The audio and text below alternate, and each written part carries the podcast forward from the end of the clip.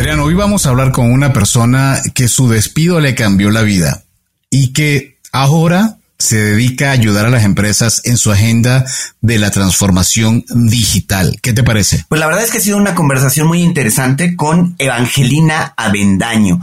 Ella es la responsable de EY para una eh, un nuevo proyecto, el Global Delivery Services. Conozcamos más de cómo impacta esto a la transformación digital de las empresas, no solo en México, sino a nivel global, en este episodio de Cuentos Corporativos. Disfrútenlo.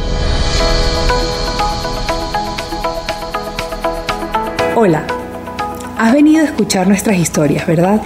Entonces, bienvenido a Cuentos Corporativos, el podcast donde Adolfo Álvarez y Adrián Palomares hacen de juglares y nos traen relatos acerca del mundo de las empresas y de sus protagonistas.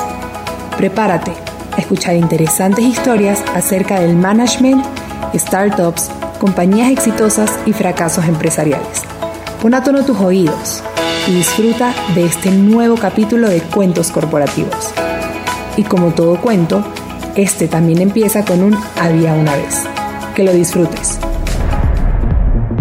Adrián, ¿A qué no sabes que es un Global Delivery Services? Pues la verdad, no, tengo algunas dudas. ¿Tendrá que ver con algo de logística, con algún otro tipo de eh, función dentro de las empresas? ¿Tendrás alguna pista? Mira, lo que te puedo decir por los momentos es que tiene que ver con transformación digital. No sé si sabías que según un reporte de EY, a pesar de que en el 2021 el 57% de las empresas de América Latina habían aumentado sus inversiones en transformación digital, el 70% de sus proyectos en este ámbito fracasan. ¿Tú sabías eso? Sí, mira, la verdad es que ubico el reporte que mencionas. Entrevistaron a 670 líderes en 10 países, asignándole a, la región latinoamericana un porcentaje promedio del 63.03% en su índice de madurez digital, un indicador propio desarrollado por EY. Pero bueno, Adolfo, a ver, yo sigo sin entender qué tiene que ver esto con un Global Delivery Services. Mira, vamos a hacer algo. Te propongo que mejor se lo preguntemos a nuestra invitada de hoy y para hacerlo vamos a comenzar como siempre diciéndolo nuestras palabras mágicas.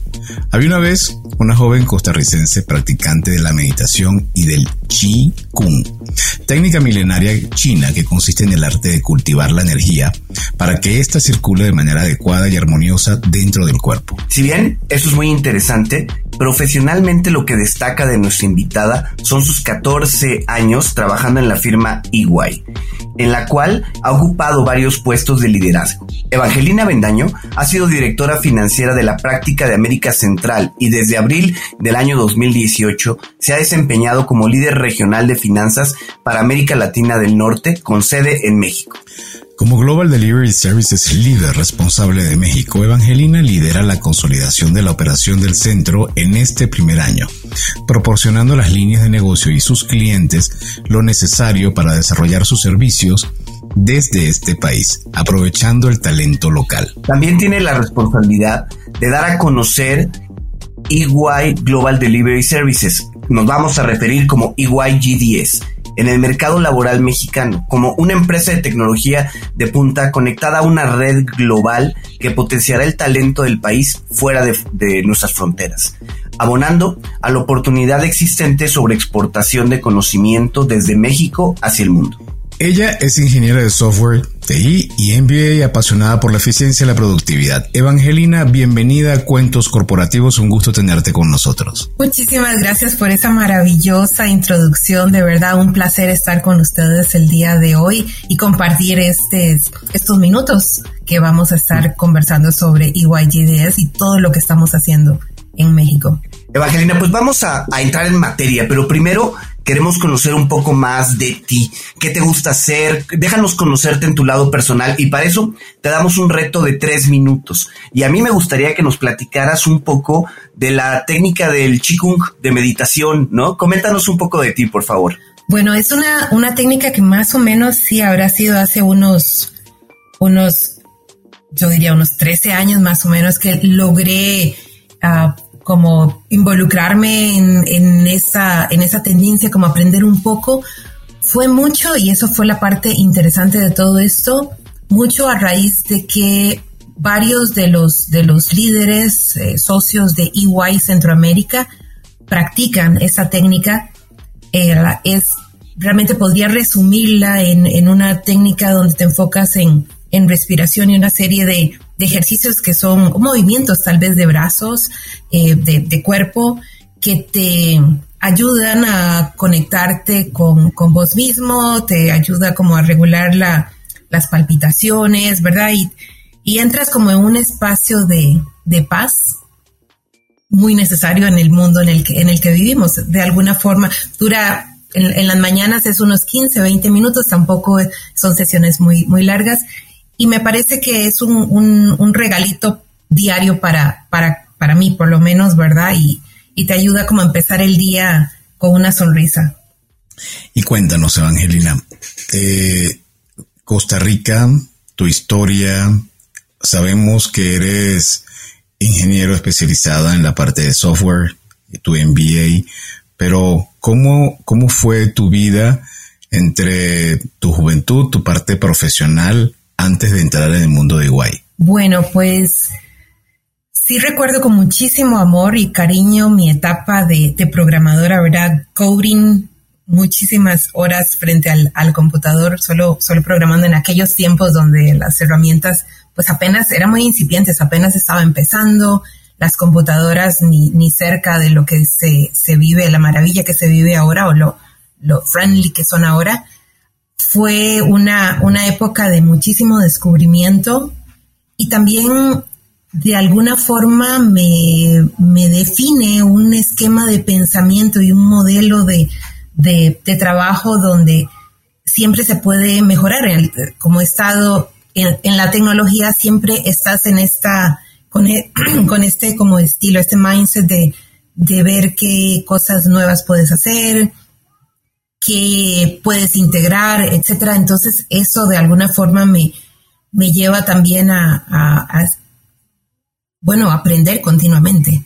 Soy una, una lectora eh, continua, siempre estoy tratando de, de estar uh, integrando pues, nuevos conocimientos, aprendiendo y, y, una curiosidad perpetua.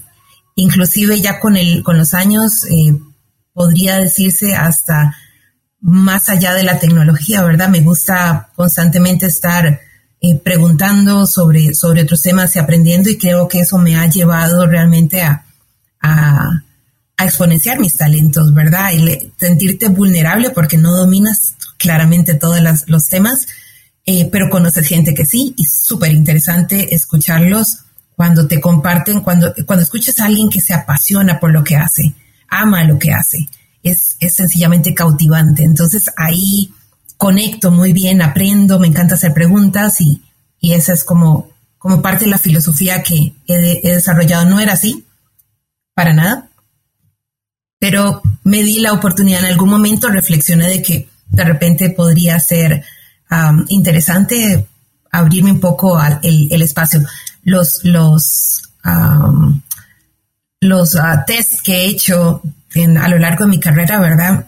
Sí, particularmente mencionan que soy introvertida, ¿verdad? Y, y eso tal vez hace unos años no era como, hace bastantes años, no, no era de repente una un skill que uno dijera, ¿verdad? O, o, una característica que uno de repente dijera, porque los extrovertidos son extraordinarios y luminarios, etcétera. Cuando sos introvertido, pues constantemente de alguna forma luchabas con eso. En mi caso ya fue más un aceptarlo, abrazarlo y trabajar desde ahí también con sus fortalezas. Parte de la lectura y el aprendizaje fue eso. Entonces, el darme la oportunidad de explorar otras áreas y conocer otras personas y eh, sí, sentirme vulnerable también fue parte del desarrollo. Remontémonos a hace 14 años. ¿Cómo se da tu llegada a Iguay? Pues mira, me transportas en el tiempo, ¿verdad? maravilloso ese, ese momento porque lo, lo, recuerdo con muchísimo cariño, una gran oportunidad y, suerte también. Fue, fue una combinación de, de, ambas. Antes de EY, podría decirte que permanecí en un trabajo unos tres, cuatro años promedio. Uh, terminaba ya de como de aportar lo que tenía que aportar y mm, ya entraba como en un tema de, de, zona de confort y entonces terminaba decidiendo mejor dejar la, la empresa para buscar otros retos. En el caso de EY, como lo mencionabas, tengo 14, 15 años, cumple el primero de, abril del próximo año, que yo no sé por qué me acuerdo la fecha y, pasa usualmente dentro de la empresa. ¿Te acuerdas el día? Yo ese día, yo lo tengo marcado en mi calendario, es un aniversario y lo celebro, de hecho, una copita de vino o algo especial, ¿verdad? Pero entro el, bueno, de las cosas interesantes también en la empresa donde estaba, había trabajado antes, por, entré como, como un año y medio antes, pero como que no terminaba de, enganchar tal vez en la, en la cultura o en el equipo de trabajo y bueno, una cosa llevó a la otra y me despidieron. Esa ha sido la única vez, pero primera y última, eh, ¿verdad? Pero me despidieron. Eso para mí era inconcebible. Era sencillamente, ¿verdad? O sea, un, un, dolor, ¿verdad? Una preocupación, tenía mis hijas pequeñas y entonces, bueno, paso ese, ese proceso, lo vivo y mm, con el tiempo te das cuenta de que, o por lo menos yo me di cuenta de que de repente fue lo mejor que me pudo haber pasado. Entonces, ¿verdad? Los eventos en la vida no son como ni buenos ni malos, solo depende, porque no sabes qué más viene. Eso realmente me abrió el espacio para poder entrar en EY. ¿Por qué lo digo? Porque como a las dos semanas ya estaba enviando varios currículums y ya se había movido un poco en el, me había movido un poco en el mercado laboral. De repente ya tenía algunas conversaciones, pero de, de EY Centroamérica me llama la, la directora de recursos humanos que la conocía en algún momento de mi carrera y me preguntaba, oye, ¿todavía andas buscando trabajo? Y le dije, sí, pues eh, sí me dice, tengo el puesto ideal para vos, como directora de tecnología. Le digo, ¿en dónde? Me dice, en Iguay. Le digo, ¿y qué es Iguay? y empiezo a buscar, a ver qué era. Me dice, es de las Big Four. Y yo, ok, pues ubico de repente las otras, pero Iguay como tal, de repente había quedado por debajo del radar. Y mm, ya me, entre, me dice, no aceptes ninguna otra oferta, escucha la nuestra. Ya empecé el proceso de entrevistas, que fue como muy corto, en cuestión como de tres, cuatro días, me entrevistaron rápidamente. Deciden, me hacen la oferta y decido que sí. Claro, como yo podía entrar inmediatamente y ellos tenían urgencia, fue la fórmula perfecta. Entonces, ¿verdad? Ahí te das cuenta de que el, despido fue, ¿verdad? Más, que, bueno, así como fue una, una, preocupación, fue un golpe al ego. Eso es lo que yo concluyo. O sea, no, no pasa nada. Yo estaba haciendo, igual te despiden por hacer un buen trabajo o un mal trabajo. En mi caso estaba haciendo un excelente trabajo, pero bueno, por diferentes razones que no vamos a entrar en detalle, se decidió cerrar en la, plaza en ese momento. Pero sí, entro como directora de tecnología, eh, empiezo a conocer la cultura, empiezo a, entender la, gran ventaja, aunque en aquel tiempo, hace, hace 15 años, sí de repente yo percibía que las Big Four y EY en ese momento tal vez era un poco más jerárquica, ¿verdad? Porque tienes tus niveles de, de los rangos diferentes, staff, senior, manager, etcétera. Por el background mío de ingeniera en sistemas, Pues hablas con todo el mundo. Cuando desarrollas una, una aplicación o lo que sea, tienes que hablar con todos los que estén involucrados, todos los usuarios, etcétera. Entonces, y de alguna forma la cultura costarricense también es, es bastante plana en eso, ¿verdad? Y, somos como muy igualados en, ese aspecto. Entonces yo hablaba con todo el mundo, empiezo a, desempeñarme y llega el otro gran golpe de suerte y total y absoluta bendición, donde en menos del año me llama el Country Managing Partner, que es el equivalente a, un gerente general, Carlos Quiroz. Extraordinario profesional, extraordinario. Aprendí montones a la par de él. En una conversación en su oficina me comenta de que están eh, reconfigurando la, estructura del área de, soporte, lo que llaman CBS, y que me ofrecía el puesto de, de directora financiera de CFO. Recuerdo que me tomó tres segundos decir, está bien, si crees que yo tengo las habilidades, si crees que soy la persona, cuenta conmigo. Sin embargo, recuerda que vengo de tecnología, o sea, contabilidad, finanzas, sí lo vi en la maestría, pero eso este, no nací de ahí. Entonces él me dijo, no hay problema, lo aprenderás, eh, mm, dale, dale para adelante, creo que sos la, la persona. Cuando salí de la oficina sí fue como, ¿en qué me metí? ¿Qué, ¿Y qué acabo de hacer? ¿Qué acabo de hacer? Eso te iba a preguntar, porque, porque no era una posición menor, sino era una posición de CFO. Y si bien lo habías podido aprender eh, seguramente en la maestría, eh, yo creo que a mí yo con todo y que hice una maestría, me ofrecen una posición de CFO y digo inmediatamente no, pero a lo mejor porque yo no soy una persona numérica, quizás, quizás tú sí lo eres, ¿no? Pues bueno, podría decirse de que, de que tengo facilidad para la matemática, ¿verdad? Los números se me dan bien, la lógica tal vez, pero de ahí a CFO, ¿verdad? Yo decía, el camino va a ser eh, interesante bien escabroso, pero interesante, no me voy a aburrir. Y sin embargo, y si lo lees, ¿verdad? Me acuerdo que también para ese tiempo había yo tomado conciencia de que usualmente las mujeres profesionales que aceptan un puesto nuevo, un rol nuevo, un ascenso, hasta que se sienten sobrecalificadas. A diferencia de los profesionales eh, hombres que mm, son más arriesgados y dicen, bueno, tal vez no cumple el 100, pero ah, ahí veo cómo le hago tienen esa habilidad fantástica de riesgo y las mujeres profesionales mucho más cautas. De repente temas... El síndrome del impostor. Exacto, exacto. De repente por temas biológicos, o quién sabe. Eh, o, también hasta un tema de, educación, ¿verdad? de, de, la cultura donde vivimos, etcétera, ¿verdad? Como ya yo había identificado eso, yo dije, a mí no me va a pasar. Entonces fue así, un salto al aire. Yo dije, vamos, listo, sí, soy yo, va. Después, sí, después fue una transición, eso sí, con mucha, cuando uno hace estos cambios, eh, con mucha humildad, ¿verdad? O sea, uno, uno debe entrar ahí sabiendo que sí tienes habilidades, ¿verdad? Que te las identificaron y te están dando la oportunidad, pero también estás eh, ah, rodeada de gente con muchísima capacidad, con muchísimo conocimiento y la idea es ir a aportar. La idea es formar parte del equipo, sumar, ¿verdad?, con tus habilidades eh, y no, no llegar de repente a un poco arrogante o prepotente asumiendo que te las sabes todas. No. Entonces también con una actitud de mucho aprendizaje, de mucha humildad, bueno, vamos a hacer las preguntas del caso. Me rodeé, el, grupo era extraordinario, me dieron todo el apoyo, pregunté muchísimo, aprendí muchísimo. Eh, todavía conservo que eso es, también parte de los, de las bendiciones de, pasar por, por, una firma como EY, eh, generas no solo, o sea, no solo trabajas con, compañeros de, trabajo y compañeras extraordinarias, sino que, a, a, lo largo del tiempo generas amistades. Entonces todavía tengo, de ese, de ese tiempo, tengo gente amiga realmente que dices, me, vengo a Costa Rica y me tomo una tacita de café y veo cómo estás y, ¿verdad? Mantenemos la, conexión. O en el cumpleaños te escriben algo. Sí, es realmente, pero eso fue, básicamente por ahí fue mis inicios dentro de, dentro de Iguay. Hoy estás en Costa Rica.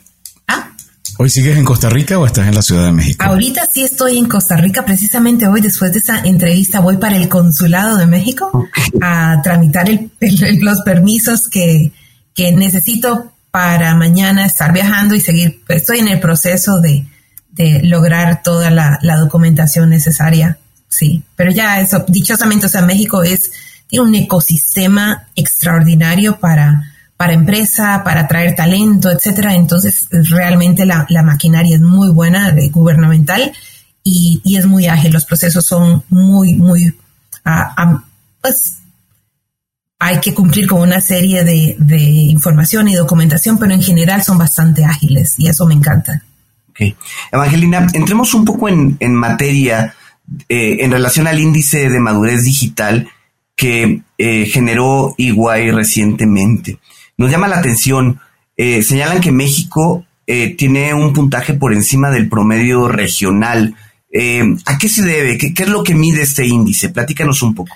Mira, realmente la, parte de transformación digital está metida en las agendas de los empresarios, de las, de las compañías más fuertes en, México y le han dado un gran impulso.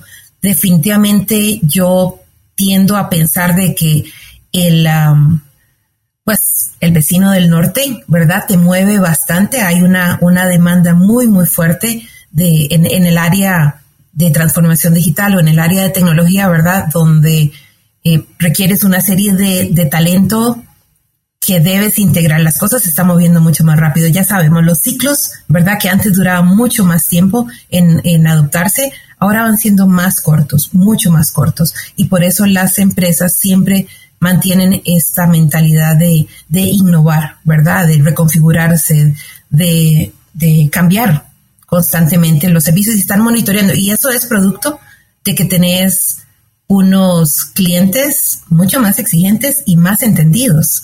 Ya nosotros leemos más las etiquetas, ya investigamos más, el, el, Internet nos ha permitido estar en, en constante eh, en constante búsqueda de, de, grupos o de referencias, ¿verdad? Ahora los reviews son importantísimos, el cómo te la etiqueta en cualquiera de las plataformas, Airbnb o, ¿verdad? Uno siempre lee los, los reviews, habrá un grupo de gente que no, que es un poco más arriesgada, pero habemos otros que sí, ese tipo de cosas. Entonces, cuando tienes un consumidor mucho más cauto, mucho más entendido, mucho más crítico y exigente, las empresas automáticamente tienen que moverse hacia, hacia esa tienen que trabajar con, con, con este nuevo eh, cliente. Y ahí es donde se activan definitivamente los, la, la, agenda de transformación digital. Y si a eso le sumamos lo que acabamos de vivir como humanidad con el tema de la pandemia y del COVID, ¿verdad? Que sí trajo muchísimo dolor a, a muchas familias, pero que también nos transformó, ¿verdad? Como, como especie, como, como operamos, como funcionamos, como vivimos. Lo, lo catapultó muchísimo a, otra dimensión. Y aunque ahorita de alguna forma podría decirse uh, vivimos una, una nueva realidad, ¿verdad? Uh, la virtualidad llegó para quedarse, o sea, tiene sus, sus ventajas y lo estamos, lo estamos viviendo y, y ya cambió, ya, ya cambió, no, no vamos a volver al, al esquema anterior. Muchísimas profesiones que antes no sé, un, los psicólogos o una cuestión así, no, no, no te daban consulta así en video, pues bueno, de repente ya se puede. Y entonces eso te da una serie de, de beneficios, ¿verdad? De, de agilidad, de, de, se te acortaron los tiempos en muchas cosas. Que también ese es otro gran tema, el balance, porque los días son más, más largos y, y en cuanto a horas, ¿verdad? De, de trabajo. Pero bueno, ese es, ese es otro capítulo. Pero sí, definitivamente las, las empresas en México tienen una agenda muy fuerte en, en, el, en el tema digital. Y además son, son líderes. El, el tamaño de la economía, el tamaño del país, es, es una economía bollante muy estable. Se puede ver en los indicadores macroeconómicos, el, el tipo de cambio, etcétera. Pues ha habido sus variaciones, pero hay un como como un foco de, de estabilidad realmente, o, o una sensación de, de, estabilidad bastante, bastante buena. Evangelina, para el momento en que estamos grabando este episodio, estamos ahora en octubre 2022, han transcurrido 31 meses desde el lockdown, desde marzo 2020. Se dice fácil, ¿verdad? Dice fácil. Como si hubiera sido, como si hubiera sido ayer, pero son casi 2.6 años.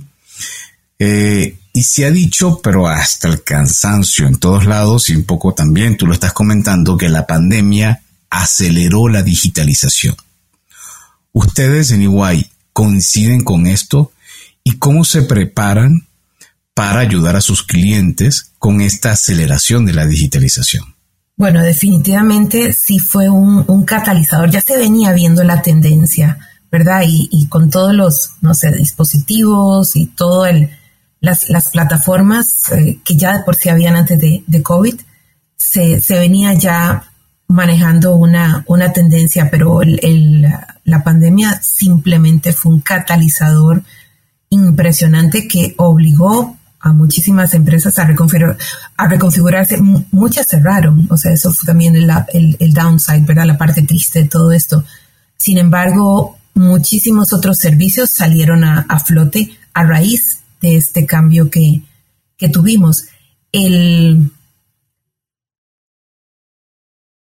si a eso le sumas el, podría decirse la visión gubernamental, ¿verdad? De, de también mm, muchos de los trámites hacerlos a nivel, a nivel digital, eh, facilitarle a las empresas con ciertos controles, ¿verdad?, que se han puesto y que se deben respetar, pero también el, el, agilizar ciertas cosas, eso terminó siendo la fórmula perfecta para movernos al siguiente, al siguiente capítulo en temas de digitalización. Y las ventajas para también el, a, nivel de planeta, por ejemplo, ¿verdad? Se, se ve porque hay menos consumo de una serie de materiales que tal vez ya estábamos llegando, bueno, que de fijo llegábamos como humanidad a, a sobreexplotarlos, ¿verdad? Entonces, es un respiro, fue un respiro en general y, y sí, catalizador tal cual. Eh, al inicio del, del episodio comenzábamos a platicar de los Global Delivery Services, lo que denominamos GDS. ¿Qué es un GDS y por qué es tan importante que exista uno en México? Pero vamos, vamos a pedirle a Evangelina que nos responda después de estos anuncios comerciales. Ya regresamos. Hola amigos de Cuentos Corporativos, soy Andy Llanes, cofundadora de Voz la aplicación de wellness y fitness digital que está ayudando a las empresas a incentivar a sus colaboradores a ser físicamente más activos, obteniendo beneficios como una mejor respuesta ante el estrés, mayor concentración, más vitalidad y sobre todo mejorando la salud integral. Implementar WOS en tu compañía es súper sencillo y lo mejor es que con una sola membresía puedes dar este beneficio a toda tu plantilla. Escríbenos a hola.getwos.co o ingresa a las notas de este episodio, haz clic en el link de contacto y déjanos tus datos. Entren inteligente, entren eficiente con WOS. Evangelina, cuéntanos qué es un Global Delivery Services y qué tipo de apoyos o de funciones da a las empresas. ¿Por qué es importante que en México exista uno de estos? Bueno, te, puedo, te puedo comentar que el EYGDS, el Global Delivery Services, es una, es una empresa que trabaja con clientes de EY a través de las firmas locales. Entonces, lo que hacemos es ah, apoyarlos a través de, tecnología o de innovación, ¿verdad? Nos, integramos dentro de los proyectos, diferentes proyectos a nivel mundial y con, bueno, me mencionaba así, con, este modelo de, trabajo realmente se pueden acelerar los procesos de generación del, del servicio. ¿A qué me refiero? Por ejemplo, tenemos en este momento, estamos presentes GDS en 10 países y tenemos 21 sites alrededor del mundo. Entonces eso lo que te permite es trabajar bajo el concepto de follow the sun, seguís el sol. Puedes integrar un equipo de trabajo en diferentes partes del mundo donde, ¿verdad? Mientras eh, nosotros en, en América estamos durmiendo, pues bueno, el equipo de la India, Polonia, UK están trabajando, luego terminan alguna pieza de software, por ejemplo, si así fuera, y la dejan en algún repositorio donde el equipo de Américas, en el momento en el que otra vez vuelve a su actividad normal laboral, lo toma y sigue trabajándolo. Entonces, prácticamente con esta, con este site en México, que es el, último, estaríamos ya como cubriendo el, este concepto de Follow the Sun. El otro site que tenemos en América Latina es es Argentina, que ya tiene, es un centro que ya tiene varios años de, estar instalado, pero el de México, aunque se había hablado de hace algunos años y creo que con el COVID tal vez la decisión se, se nos atrasó un poco, pero ya se sabía que tiene un, realmente el país tiene un gran potencial ah, por la misma zona horaria, con nuestro cliente más fuerte que es, es US y Canadá. Y y eso nos, nos pone en otro, nos da una fortaleza diferente. Adicionalmente a eso tenés el, la calidad del talento, ¿verdad? Realmente los profesionales en, en, México se han visto expuestos a muchísimas empresas multinacionales, han tenido muchísima oportunidad de, de trabajar en, en, diferentes, ¿verdad? Industrias, la manufacturera es muy fuerte claramente en, en México y, y, los profesionales se ven nutridos de todo ese ecosistema que hay. Entonces, ah, terminó siendo una, una decisión relativamente eh, sencilla. En el momento en el que se acomodaron las piezas y se toma la decisión, se decide abrir y abrimos hace unos, me parece que fue unos tres meses, que ya se, se formalmente, tres, cuatro meses. Todavía estamos apenas empezando nuestro, nuestro primer año, pero nos ha ido muy bien Muy, muy bien. En comparación, tenemos, ¿verdad?, la, posibilidad de compararlo con otros sites que se han abierto. En Málaga se abrió también este, este año y realmente el, la respuesta del mercado laboral ha sido muy buena. Seguimos creciendo y seguimos explorando el cómo seguir a, pues, creciendo dentro del, del site y y viendo qué otros uh, servicios podemos dar desde, desde México, Ciudad de México. Entonces quiero imaginar que es para proyectos que son de una gran envergadura, porque si, si tienes una, una actividad bajo el modelo de Follow the Sun, es global, entonces no cualquier empresa tiene ese requerimiento y me imagino que va como o como acompañante o como desarrollador de, o puede ser una cadena de producción, o pudiera ser una implementación, o pudiera ser un desarrollo de software, o pudiera ser eh, codificar, o pudiera ser, o sea, pudieran ser muchísimas cosas. Igual viene a convertirse como, sería como un partner para la creación, co-creación de lo que están realizando con su cliente. Exactamente, como lo has dicho, como lo has resumido. son, son proyectos de, de, de punta, tecnología de punta, eh, con las empresas más grandes, ¿verdad? Que, que, hay, o sea, son, son empresas globales, multinacionales, con presencia mundial y donde EY viene siendo eh, socio estratégico, ¿verdad? En diferentes áreas, puede ser en el área de impuestos o auditoría o tecnología, eh, lo que es la parte de consultoría que le, le, dicen. Nosotros, el, el site de México se está enfocando fuertemente en lo que son los servicios de consultoría y eso está amarrado a tecnología completamente, ¿verdad? Expertos en, en SAP o en eh, tecnologías de, punta, los estamos concentrando en, México con la facilidad que hay de, de, conectarse, ¿verdad? Con, con los líderes que están pues trabajando en estos, en estos proyectos globales. Pero en efecto, tal como lo dice, terminamos siendo socio estratégico de, de, nuestros clientes en ese aspecto. ¿Por qué México? ¿Cuáles fueron las, los puntos que vieron en México? Y en particular me gustaría ver qué tanto influye el tema del talento en desarrollos o en talento en tema de, de software para que hayan ubicado este un GDS en México. Pues mira, el, el, mercado, bueno, la calidad, empecemos por la calidad de las universidades. Muy, muy buena. Los, el nivel de los profesionales, muy, muy alto.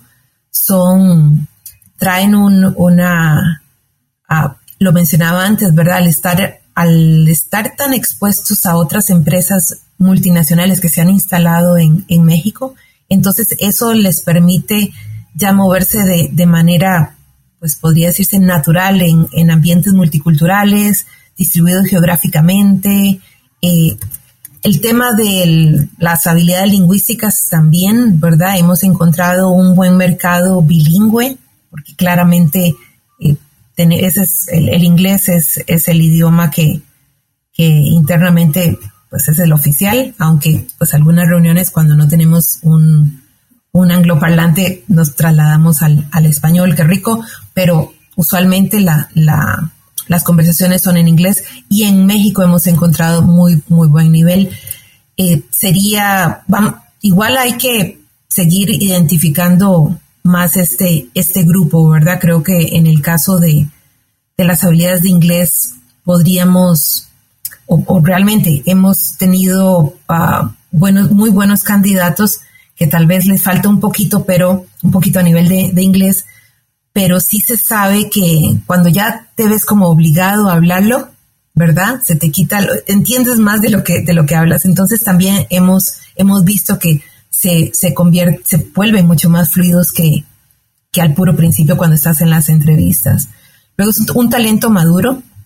Podría decirse, encontrás eh, buena, buena experiencia, los currículos son muy, muy buenos a la disponibilidad de perfiles tecnológicos. Hay un hub bien importante, no solo en la Ciudad de México, sino también la ciudad de Guadalajara, ¿verdad? Ese es otro centro que se está perfilando muy bien. Claramente Monterrey es el, el otro, el otro gran, gran centro que lo tenemos, podría decirse, identificado, pero ahorita nos estamos concentrando en Ciudad de México, que es donde, donde queremos ah, arraigarnos y tener una, una fuerte presencia.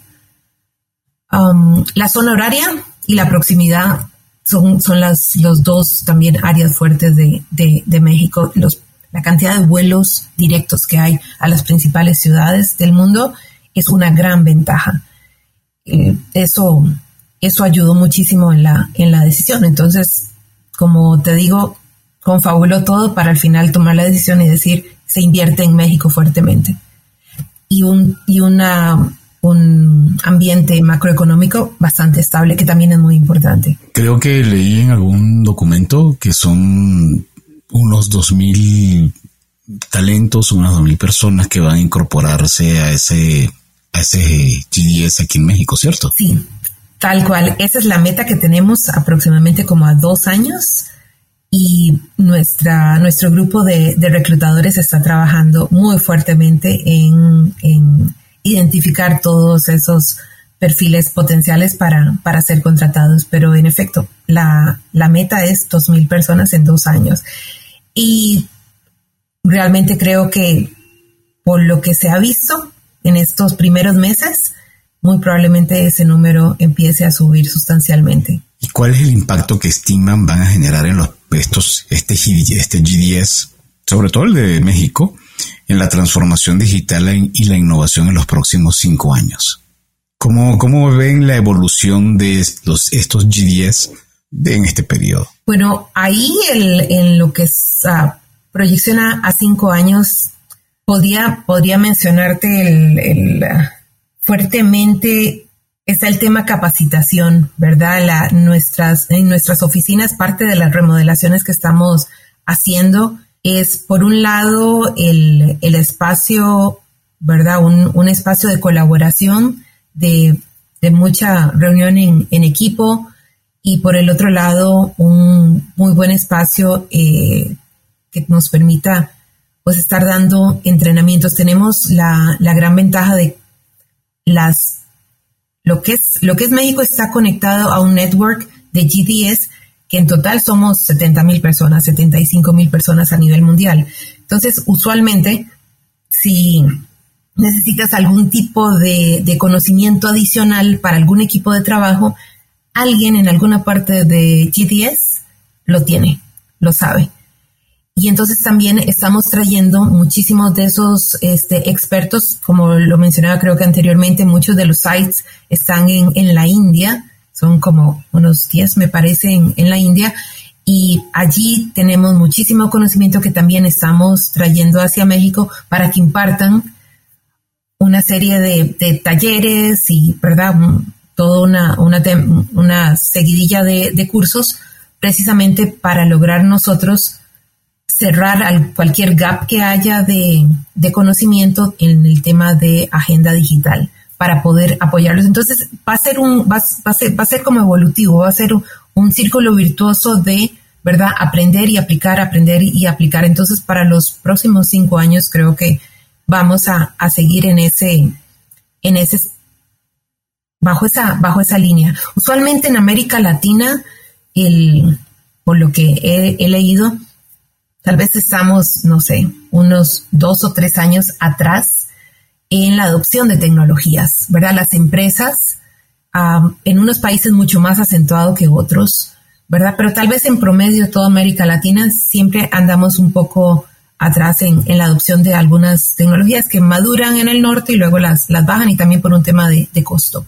Sin embargo, las, los profesionales que van a estar trabajando en, en GTS, al estar conectados con proyectos eh, a nivel mundial, pues van a estar expuestos a a, tecnologías de punta y, van cerrando ese, ese gap. entonces automáticamente nos, nos permite el, el acelerar, acelerar lo que es la, transformación digital a nivel de, de, México para cuando trabajamos con nuestros clientes, ya sea en México o en América Latina, ya el conocimiento está.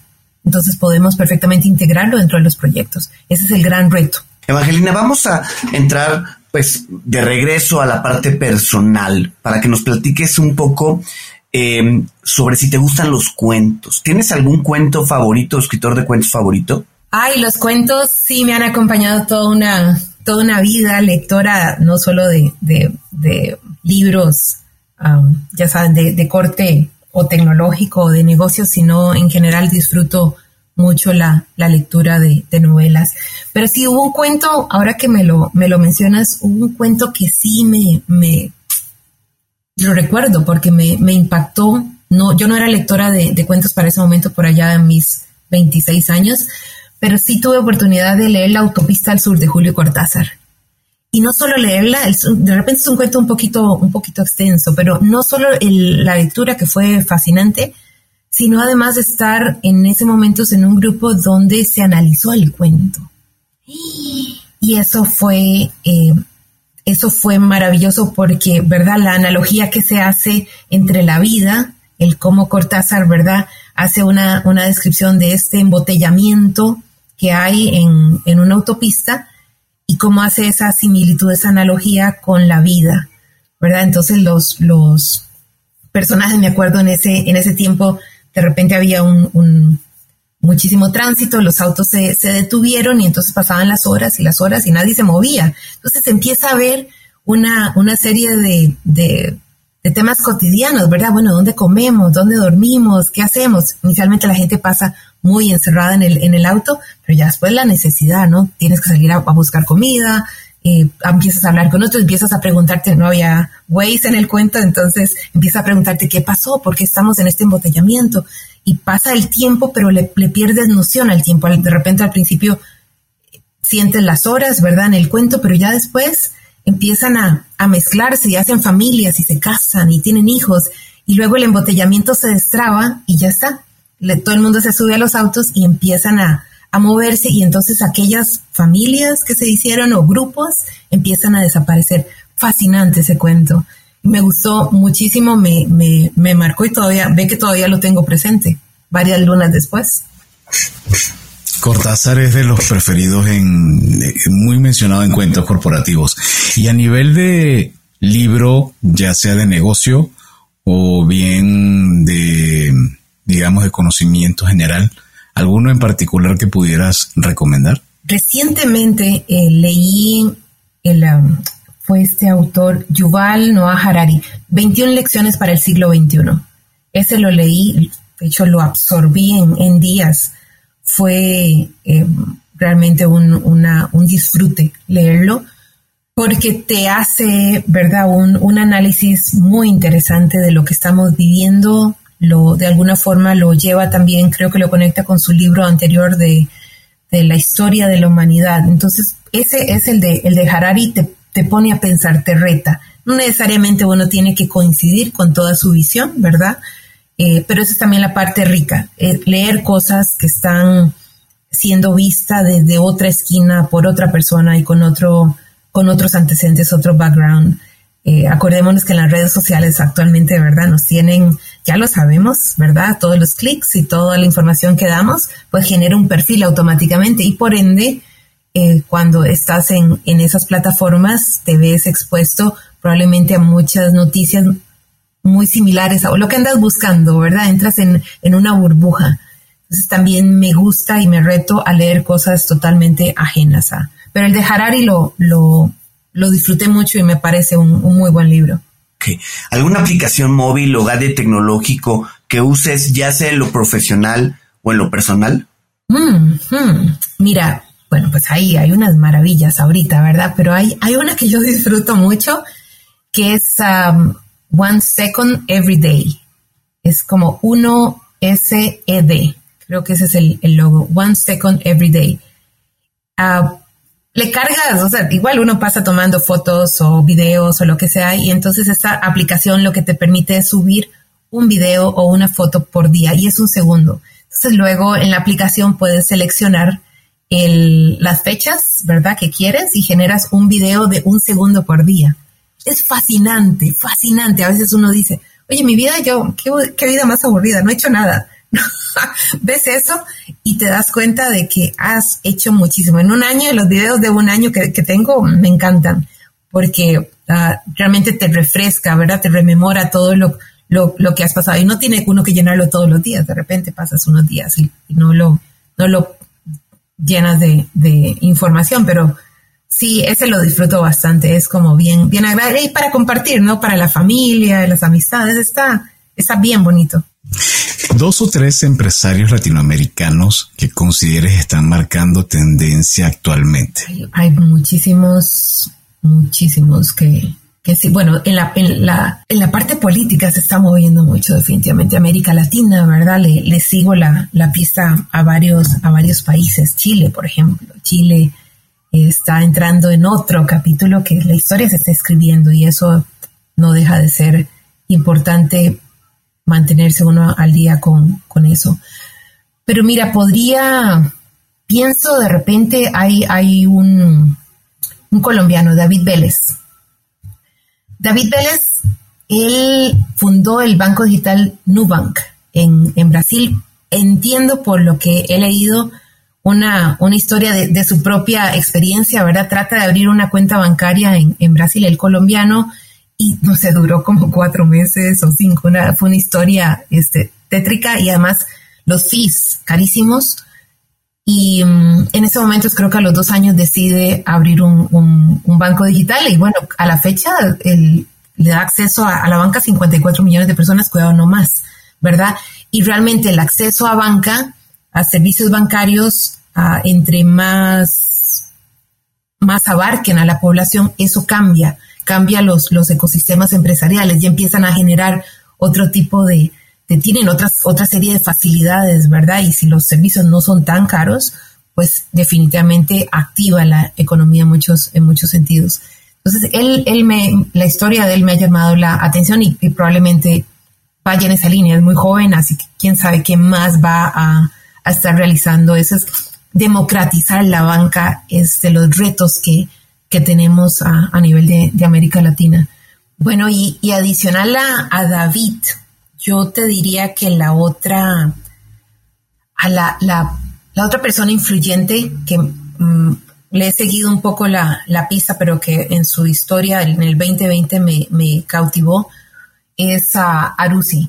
Arusi Hunda, una mexicana que fue la que gracias a su, a su movimiento ella logra generar un nivel de conciencia muy, muy importante en el tema de femicidios en México y logra activar, y me parece que fue en, en, marzo del 2020, donde se da la primera huelga nacional, la ausencia total de las, de las mujeres en, eh, en los trabajos, etcétera, y, se ha unido, ¿verdad? Eso, eso ha tenido eh, efecto multiplicador, una serie de empresas lo, lo apoyaron, igual lo, apoy, apoyado durante todos estos años. Entonces, esa toma de conciencia tan importante para un, un problema tan, uh, tan doloroso, ¿verdad? Que, que, hay, creo que eso también generó una, un antecedente y, y, es, y espero realmente que todo es, todos estos años que se siga manteniendo eso en las, en las agendas de gobierno o de empresas, ¿verdad? Para seguir eh, revisando la mejor forma de poder uh, solucionar esto o mejorar en ese, en ese aspecto. Pero sí, Arusi Hunda me, me, me llamó muchísimo la atención ese, ese nivel de liderazgo que tuve en ese momento. Ok. Evangelina, si alguien quiere contactarte, ¿cómo puede hacerlo? O contactar a Iguay. Pues bueno, está en, en LinkedIn, está mi, mi, perfil, ahí me pueden buscar con, con mi nombre, Evangelina Bendaño, eh, o a través de las, de las redes, ¿verdad? También EYGPS, ahí estamos a la, a la orden, en realidad. Y muy bien, Evangelina, finalmente tu mensaje de cierre. Eh, siento que ha sido una sesión donde hablamos mucho acerca de la agenda de la transformación digital. ¿Qué nos puedes regalar como reflexión para quienes están escuchando este podcast en este momento y se quedan con esta idea de evolución y de innovación? Bueno, definitivamente mi, mi mensaje va en línea con, con los temas de, de, cambio, ¿verdad? Las, las, y eso, aunque es, es trillado, de repente sigue estando tan, tan vigente, ¿verdad? La, la parte, lo que es tema de tecnología, transformación digital, sigue estando vigente, se va a acelerar los cambios tecnológicos, los vamos a seguir viendo. Entonces también eso definitivamente te, te lleva a una, a una mentalidad de como profesional, como persona, cuál es la mejor manera de transitar por ese, por ese mundo. Siempre una, una mirada hacia lo, hacia lo interno, hacia, a pesar de, hemos hablado muchísimo de la parte de tecnología y claramente yo la, la, la disfruto mucho, ¿verdad? Pero, y aquí viene el gran pero, no perder nuestra esencia humana, ¿verdad? Siempre vernos como esos seres maravillosos que tenemos nuestra inteligencia, nuestras emociones, que vivimos, que disfrutamos, que lloramos, que sufrimos, ¿verdad? Y, que transitamos en ese, en ese mundo. Entonces, realmente mi, mi gran mensaje es mantener el, la curiosidad perpetua, el aprendizaje eterno, una mirada de humildad desde cualquier esquina que, que lo que, tengas, ¿verdad? Para, para, cualquier, para cualquier tema y, y mantener una, un, un sentimiento de, para mí, sentimiento de trabajar desde la abundancia no desde la escasez, ¿verdad? Realmente siempre se van a lograr las, las cosas, buscar las, las alternativas, ver las opciones, salir adelante, que un despido no te, no te acabe, no te aniquile porque no sabes lo que viene para el futuro, ¿verdad? Entonces es realmente son, son, son épocas las que estamos viviendo como, como humanidad, las que estamos viviendo ahorita también desde el, desde el GDS son oportunidades. GDS es una ventana de oportunidad enorme para, para el mercado eh, laboral mexicano y, y realmente me, encantaría que sigamos y, y, es, la, es la idea seguir creciendo y creciendo en el, en el site para dar muchas más oportunidades al, al talento mexicano de integrarse y vivir dentro de esta, esta cultura tan, tan, tan productiva, tan digital, tan llena de valores. Realmente ese sería mi, mi mensaje y claramente desear siempre lo mejor para, para todos en todo momento. Muchísimas gracias, Evangelina. Ha sido muy interesante y bueno, gracias a ustedes por escucharnos. Si les gustó este episodio, no duden en suscribirse a nuestra, a su plataforma y calificarnos con cinco estrellas. Te invitamos a escuchar nuestro programa Cuentos Corporativos Radio a través de la señal digital de Radio Mex, la radio de hoy. Recuerden, todos los martes y jueves de 8 a 9 de la noche, hora de la Ciudad de México en www.radiomex.com.mx. Recuerden también revisar y escuchar episodios seleccionados de cuentos corporativos a través de Neo, la revista especializada en el marketing de los negocios. Nos encontrarán en www.revistaneo.com. Y como siempre decimos, las empresas, sin importar su origen, razón de ser o tamaño, tienen todas algo en común. Están hechos por humanos. Y mientras más humanos tienen, más historias que contar. Y todo cuento empieza con un había una vez. Nos escuchamos en el próximo capítulo. Muchísimas gracias, Evangelina. Gracias, Eva. Un placer. Hasta luego. Gracias por habernos acompañado en este capítulo de Cuentos Corporativos. Ojalá que esta historia haya sido de tu agrado y sobre todo que te lleves ideas y experiencias que puedas aplicar en tu propio universo empresarial. Esperamos que nos escuches nuevamente y recuerda, todos los cuentos comienzan con un había una vez. Hasta la próxima.